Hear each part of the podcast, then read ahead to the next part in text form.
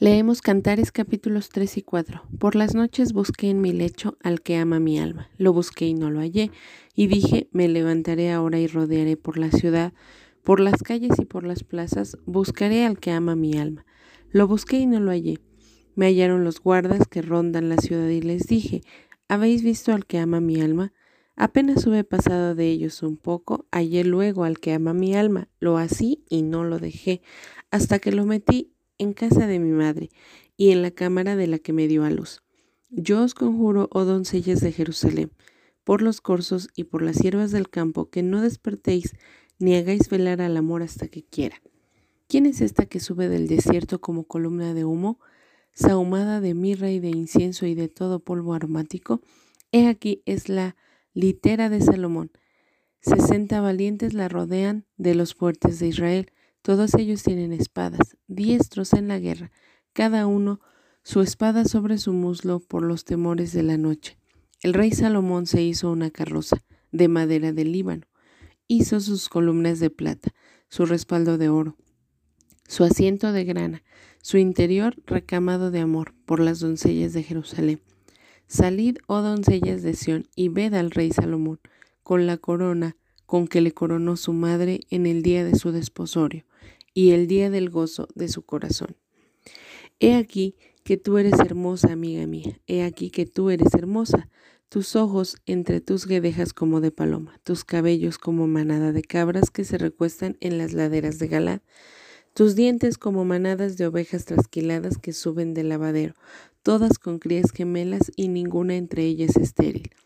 Tus labios como hilo de grana y tu habla hermosa, tus mejillas como cachos de granada detrás de tu velo, tu cuello como la torre de David edificada para armería, mil escudos están colgados en ella, todos escudos de valientes, tus dos pechos como gemelos de gacela que se apacientan entre lirios, hasta que apunte el día y huyan las sombras, me iré al monte de la mirra y al collado del incienso, Toda tú eres hermosa, amiga mía, y en ti no hay mancha. Ven conmigo desde el Líbano, oh esposa mía. Ven conmigo desde el Líbano. Mira desde la cumbre de Amana, desde la cumbre de Senir y de Hermón, desde las guaridas de los leones, desde los montes de los leopardos. Prendiste mi corazón, hermana, esposa mía. Has apresado mi corazón con uno de tus ojos, con una gargantilla de tu cuello.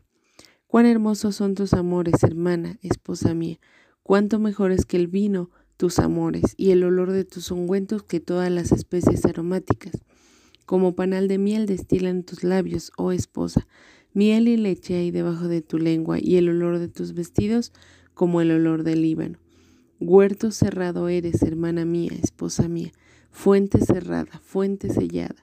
Tus renuevos son paraíso de granados con frutos suaves, de flores de aleña y nardos, nardo y azafrán, caña aromática y canela con todos los árboles de incienso, mirra y aloes con todas las principales especies aromáticas, fuente de huertos, pozo de aguas vivas que corren del Líbano. Levántate, Aquilón, y ven, austro, soplad en mi huerto, despréndanse sus aromas, venga mi amado a su huerto y coma de su dulce fruta. Salmo capítulo 104 versículos del 10 al 23.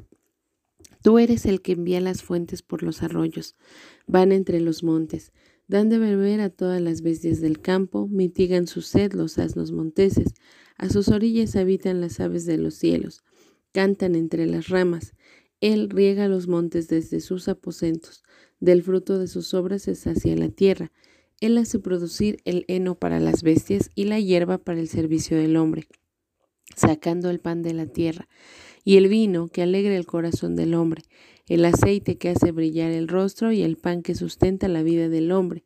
Se llenan de savia los árboles de Jehová, los cedros del Líbano que él plantó.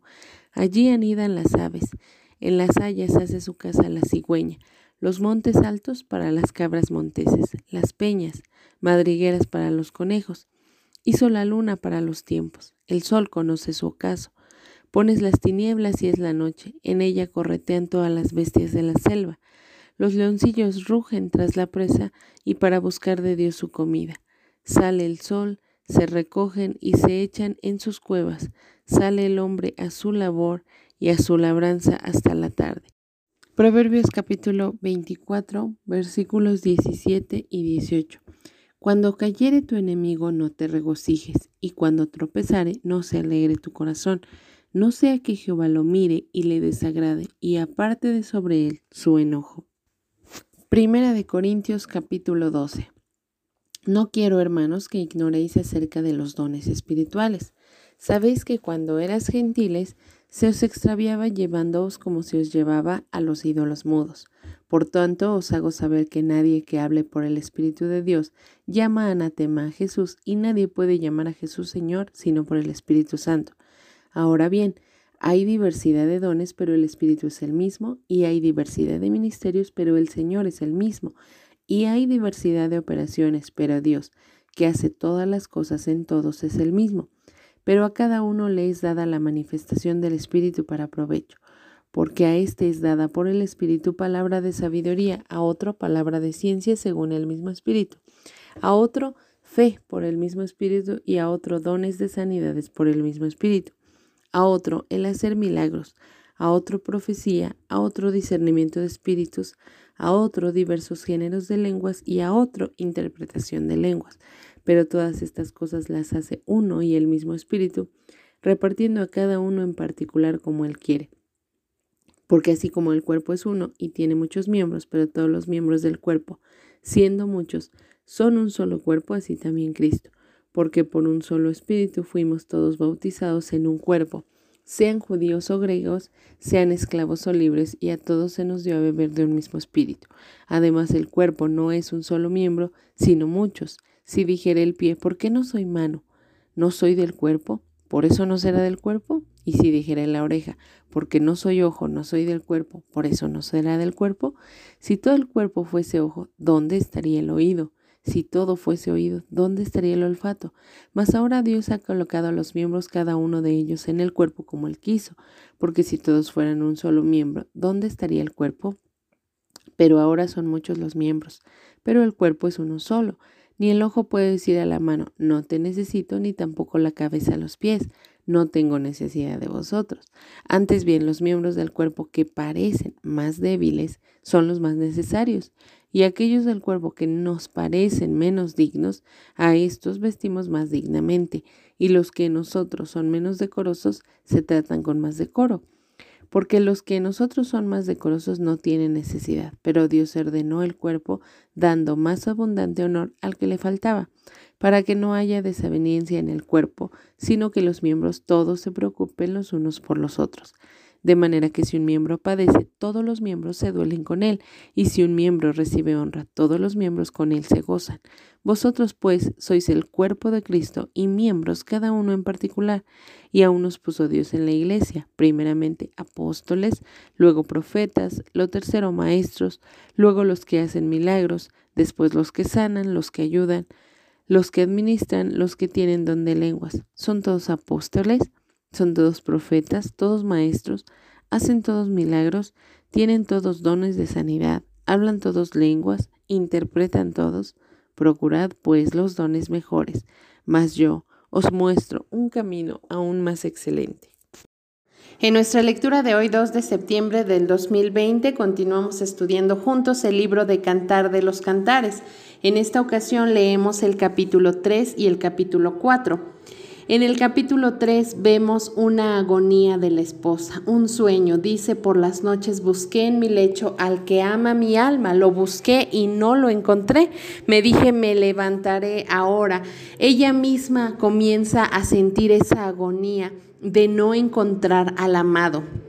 Esta mujer ya está comprometida con el rey, ya sabe que él no es un pastor de ovejas, sino que es nada más y nada menos que el rey de Israel. Y ella tiene esta agonía por la noche sintiendo que lo pierde, que no lo encuentra. Dice, por las calles, por las plazas, buscaré al que ama mi alma. Ella en ese sueño tiene toda la determinación de encontrarse con el amado, de encontrarlo y no soltarlo. Pero dice, lo busqué y no lo hallé. Y esta es una enseñanza para nosotros en nuestra relación personal con Dios, en esa relación íntima.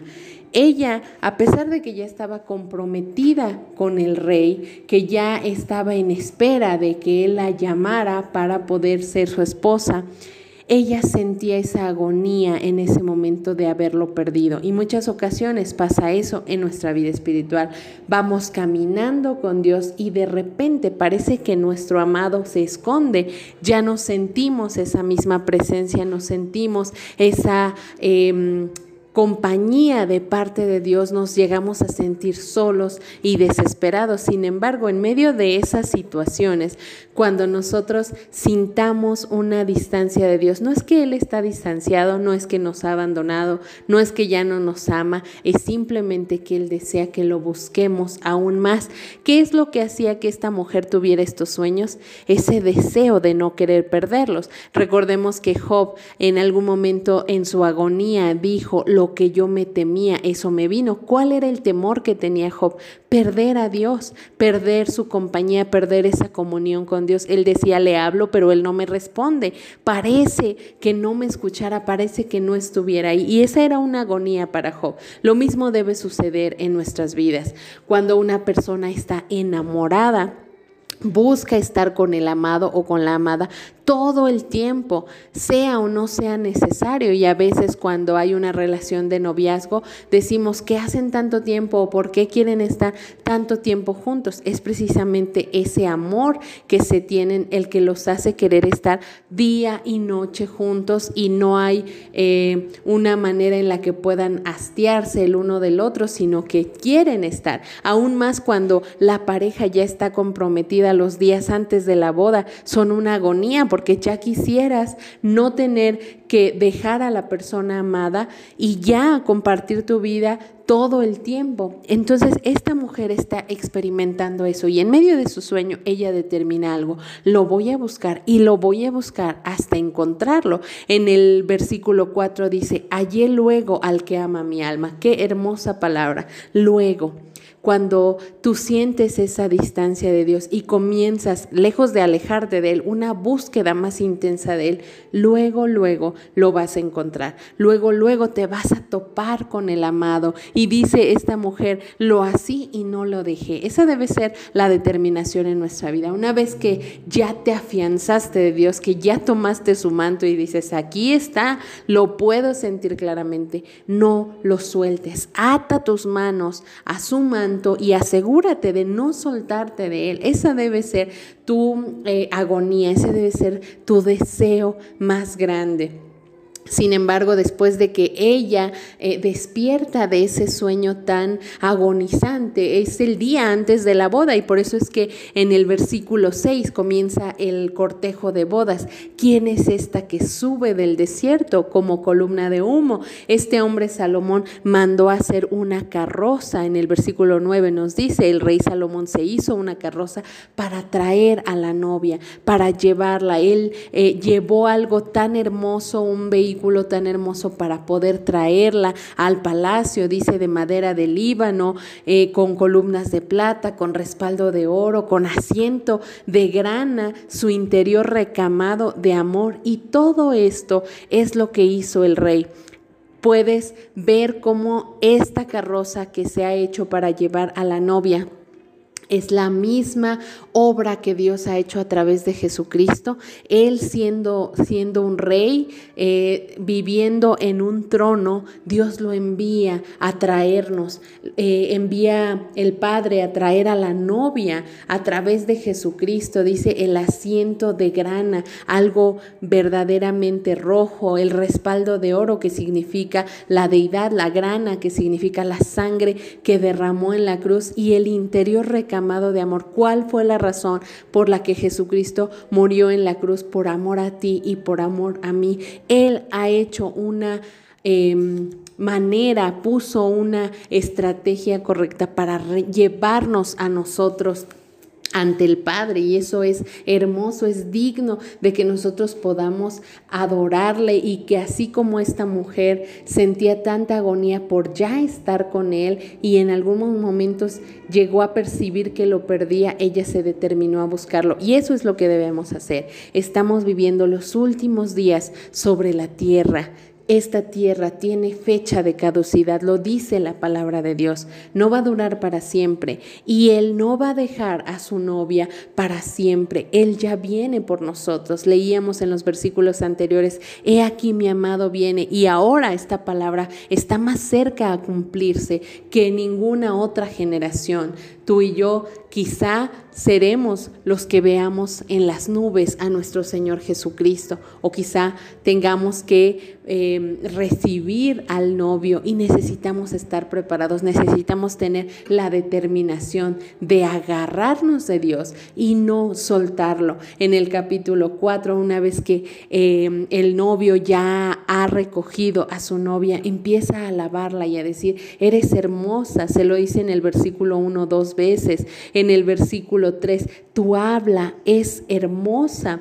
En el versículo 7, toda tú eres hermosa. Él está apasionado por la novia. Quizá la novia se veía con manchas porque en, en muchas ocasiones de estos poemas de cantares, él le dice, mi novia no tiene ninguna mancha. Quizá ella se sentía bueno, pero yo soy humilde, yo no tengo una ascendencia real, yo no sé de muchas cosas, pero él le decía, tú eres sin mancha. Él la veía así. Y es la manera en que nuestro Dios nos ve a cada uno de nosotros. Quizá tú puedas ver errores, pecados en los que reincides, pero Él te ve a través de Jesucristo y te ve hermosa y quiere estar contigo. Dice el versículo 9, hermoso versículo, prendiste mi corazón, has apresado mi corazón con uno de tus ojos. Él nos vio y nos tuvo compasión y se inflama su corazón, dice la palabra de Dios de amor por cada uno de nosotros.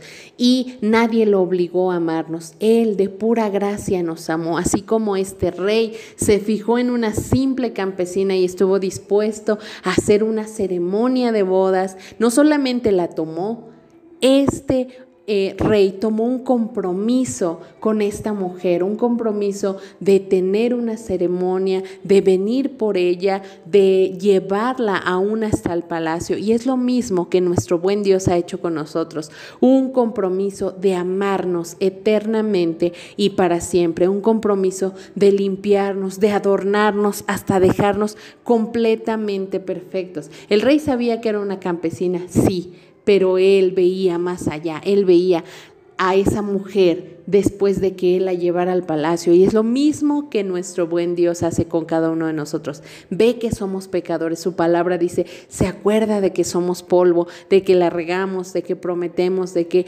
hacemos cosas que no debemos. Pero Él no ve esa obra, Él ve la obra terminada después de que Él esté con nosotros.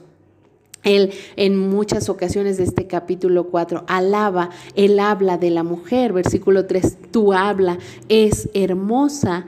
Y el versículo 11, como panal de miel destilan tus labios, oh esposa, miel y leche hay debajo de tu lengua. Él está exaltando la manera en la que esta mujer habla. Y es que la situación que nosotros hemos visto es que precisamente esta mujer tenía una relación personal con Dios y obviamente de la abundancia del corazón habla la boca. Por eso Salomón queda prendido, queda totalmente cautivado por esta mujer, porque lo que veía en ella era lo que él tanto anduvo buscando. Él veía la misma presencia de Dios en la vida de esta mujer y él le dice en el versículo 12, huerto cerrado eres, fuente cerrada, fuente sellada, una mujer que había guardado su virginidad para el hombre que amaba en este tiempo cuán difícil es poder guardar la virginidad o aún cuán difícil es poder ser exclusivos de un hombre o exclusivos de una mujer,